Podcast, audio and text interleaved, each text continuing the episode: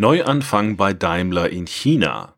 2555 Tage im Reich der Mitte. Ein Beitrag vom Daimler Blog, geschrieben von Ibrahim Ercan. China. Vieles, was wir über das Land wissen, haben wir vom Hörensagen, den Medien oder aus dem Internet. Vieles davon ist wahr, manches vermutlich nur ein Klischee und das eine oder andere hat den Ursprung in der Fantasie des Wiedergebenden. Ich habe sieben Jahre lang in China gelebt und gearbeitet. Manchmal im Leben bist du beruflich und oder privat im Alltagstrott. Alles wird zur Routine. Du beobachtest deinen Hamster im Hamsterrad und denkst dir, ja Kumpel, so geht's mir auch. In dieser Situation war ich Ende 2010. Also musste ich irgendetwas ändern, etwas Grundlegendes.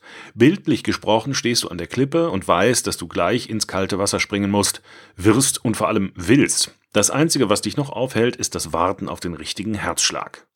Beim Durchstöbern der Stellenausschreibungen fiel mir dann eines Tages etwas Ungewöhnliches ins Auge.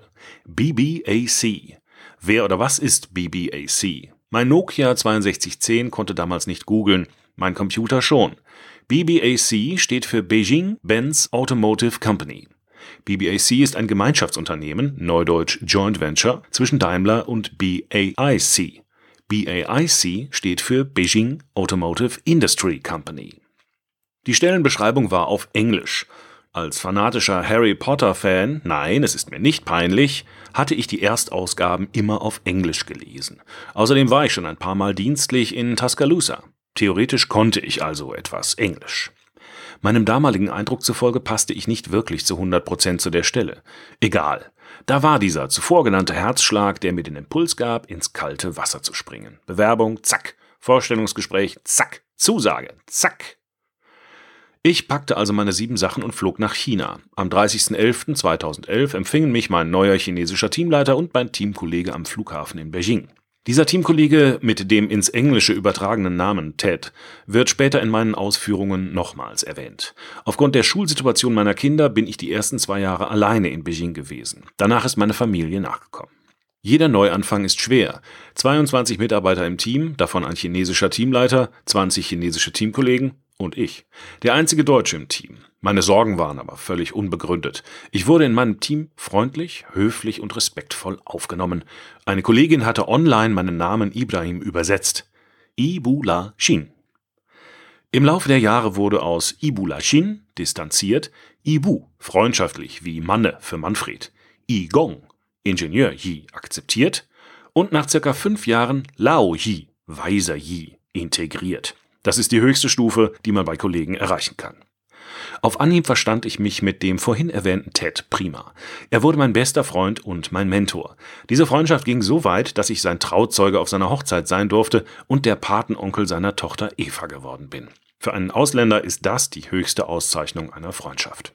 Man muss ja nicht unbedingt ein Deutscher sein, um einen Mercedes-Benz zu bauen. Ja, der Arbeitsalltag in China ist anders als bei uns. Aber sobald man sich darauf einlässt, so fällt es einem deutlich leichter, sich an die Neuerungen zu gewöhnen. Dazu gehört auch, die Prozesse oder Gepflogenheiten vor Ort zu verstehen. Meine Erkenntnis, wenn du dich anpassen kannst und interessiert an einer guten Zusammenarbeit bist, dann kann man zusammen auch perfekte Fahrzeuge produzieren. Ich war bei BBAC in der Entwicklung, BBAC RD, Research and Development, angestellt. Die Aufgabe hat nur teilweise den Bezug zur klassischen Entwicklung, wie wir es zum Beispiel aus Sindelfingen kennen.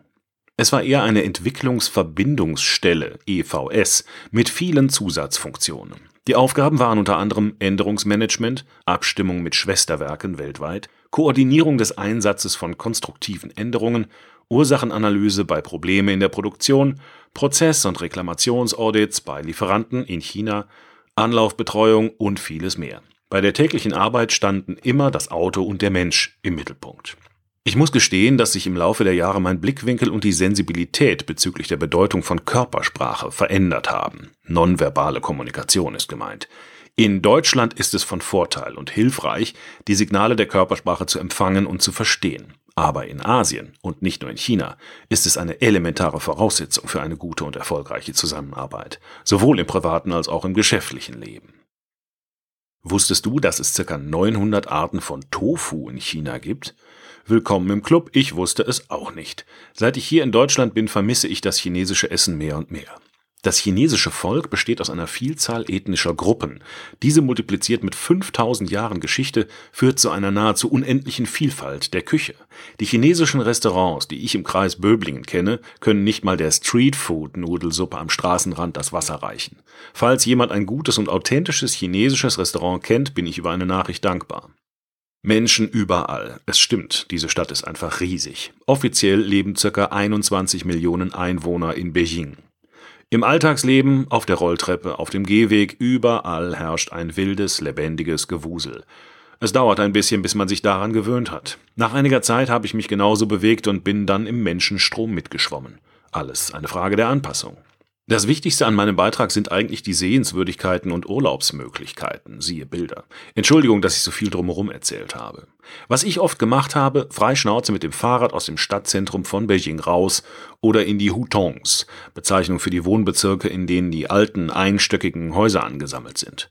Die Stadt ist so vielfältig mit krassen Gegensätzen wie keine andere Stadt, die ich kenne. Ich habe noch nie so viele Gegensätze auf einem Fleck gesehen. Auf der einen Seite gefühlt an jeder Ecke ein Bentley, Rolls-Royce oder Jaguar, auf der anderen Seite greise Herren im biblischen Alter, die auf Baustellen die Schaufeln schwingen. An den Wochenenden habe ich sehr viele Kurztrips in China gemacht. Flug, Bahn, Auto, Bus. Die Schönheit von China ist unbeschreiblich vielfältig und atemberaubend. Dieses riesige Land bietet alles. Von sibirischer Kälte bis zum tropischen Regenwald, von karger Wüstenlandschaft zu unendlichen Wäldern des Schwarzwaldes. Am Rande erwähnt, ich bin in der Perle des Schwarzwaldes aufgewachsen. Gruß an die Leser vom schönen Altensteig. Diese sieben Jahre in China waren das großartigste und beste, was ich je in meinem Leben erlebt habe. Zurückblickend bin ich froh und dankbar, dass mein Unternehmen meiner Familie und mir diesen Perspektivwechsel ermöglicht hat und wir so etwas erleben durften. Meine Familie und ich denken sehr oft an diese schöne Zeit zurück und vermissen das ein oder andere in China. Dieser Beitrag wurde eingelesen von Frank Lindner, Sprecher bei Narando.